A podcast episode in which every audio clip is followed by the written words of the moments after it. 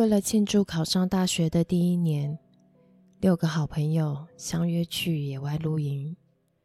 在距离最近的城镇几个小时的车程，他们发现了一个美丽的西湖，位置紧邻着山崖，是适合跳水的完美地点。他们在附近的树林中搭建营地，然后整个下午都在清澈而温暖的水中游泳。当夕阳消失在地平线时，在其他五个人的注视之下，其中一个人走到了山崖的最顶端，往水面跳下去。在等待他浮出水面的过程中，他们的笑声越来越小。只花了半分钟的时间，他们就决定也潜入水中，在湖里的芦苇丛中溅起了许多水花。绝望挣扎着寻找那位朋友，但最终他们只能放手。回到岸上后，他们再也没有看见过那位朋友的踪影。心碎的回到了城市。那一年是孤单又怪异的一年。唯一能让他们感到安慰的是，他们彼此誓言。一定要重回西湖纪念朋友一周年的忌日。一年后，他们回到那座西湖。当他们接近时，看见朋友低头站在那里，他们兴奋地朝他跑了过去。但是朋友没有回头。距离更近一点后，他们更拼命地大喊着，但还是得不到半点回应。他们带着喜悦的心情奔向他。然后骤然的停下了脚步，因为他们看见了岸边的十字架，不是一个，而是五个。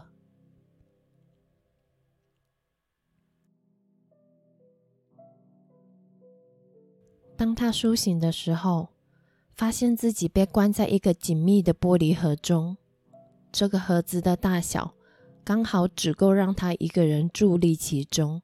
只能站着，而不能蹲下或坐下。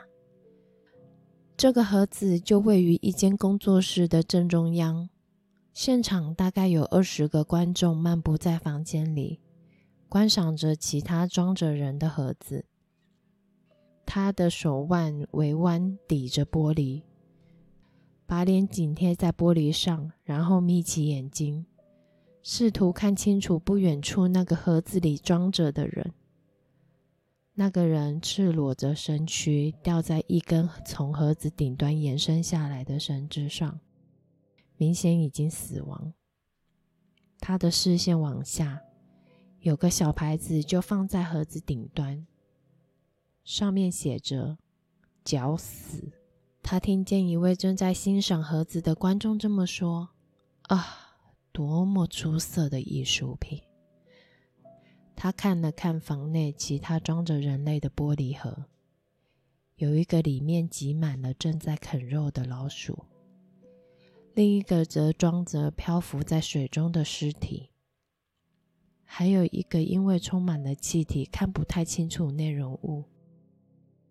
他终于感受到极度的恐惧，并且开始敲打他的玻璃盒。只有一位宾客看了他一眼后，马上就兴致缺缺的离开。他不停的敲打敲打，直到有位观众走到他的盒子前方，看着他，才停下动作。那位观众看着他的眼神，就像游客盯着蒙娜丽莎的画像那般。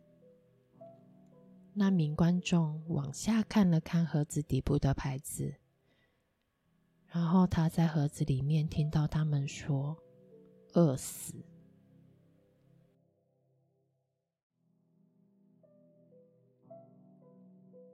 你有见过我儿子吗？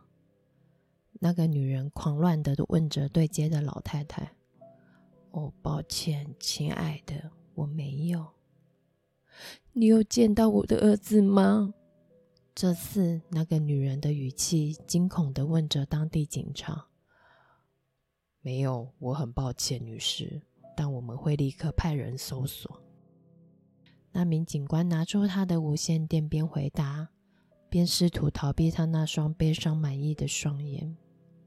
求求你，求求你，告诉我我的儿子在里面。”那个女人对着住在隔壁的朋友那么说：“我很抱歉，凯莉，我们没有见过他。”那位母亲回答。那女人找遍了每个地方，她跑遍大街小巷，尖叫着：“ 我的儿子在哪里？”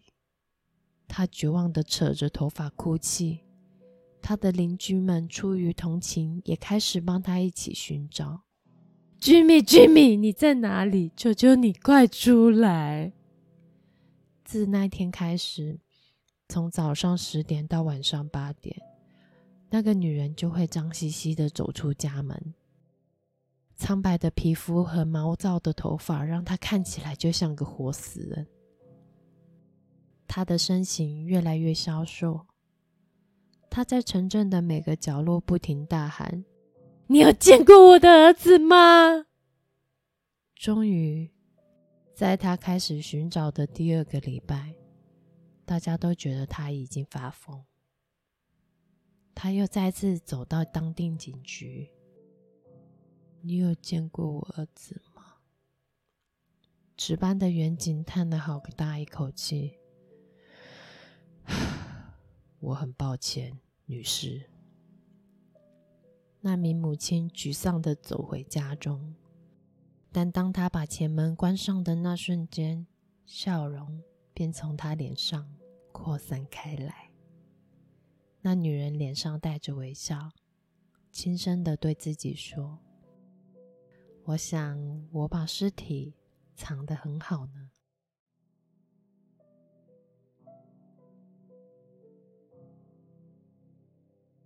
我拿着枪指着杀死我妻子的那个有病的混账，他看起来像是因为害怕要发生的事而哭泣。我扣下扳机。如果他开口试图对我说情，或许他还有活命的机会，但显然不可能。毕竟他几分钟前才刚出生。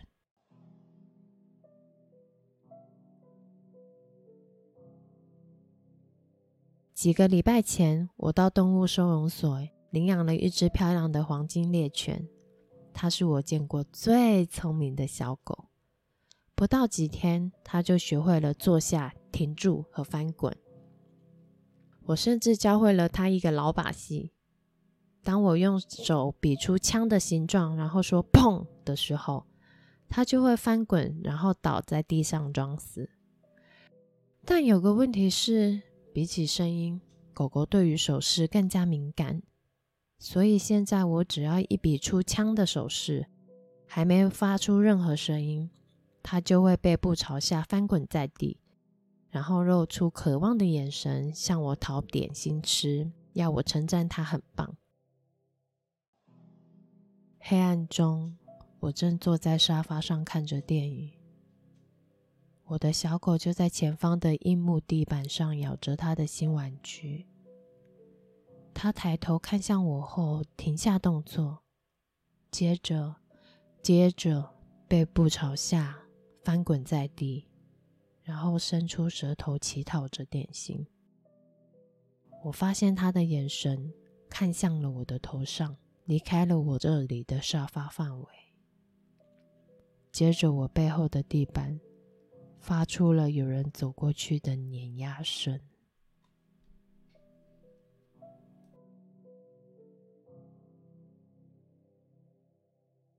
今天的故事已经结束了。喜欢我的分享，请留言或者给我五颗星星。每个反馈都是给声音创作者的鼓励。啾咪。